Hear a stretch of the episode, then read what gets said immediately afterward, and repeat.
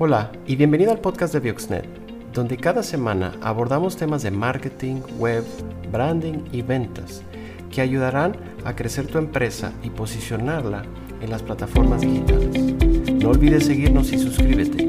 Comenzamos. ¿Qué es un isotipo?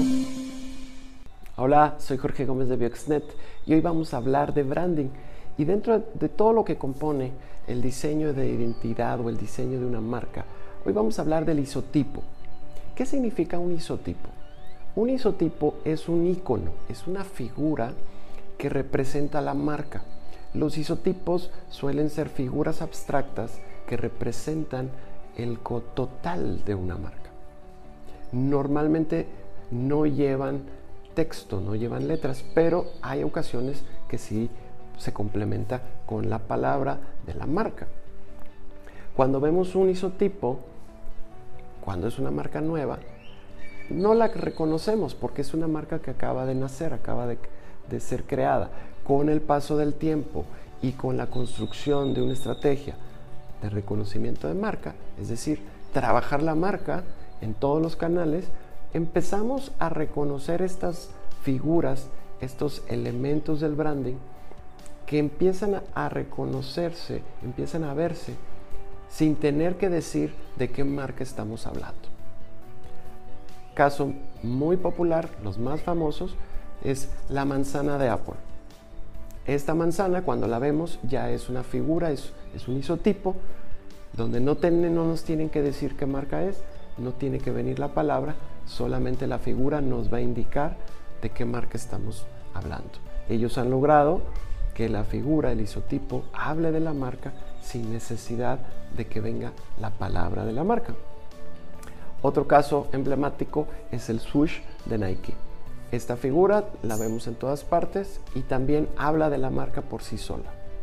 La meta de nuestra empresa, de nuestras compañías, es que el isotipo empiece a reflejar y a representar la marca sin decir qué marca somos.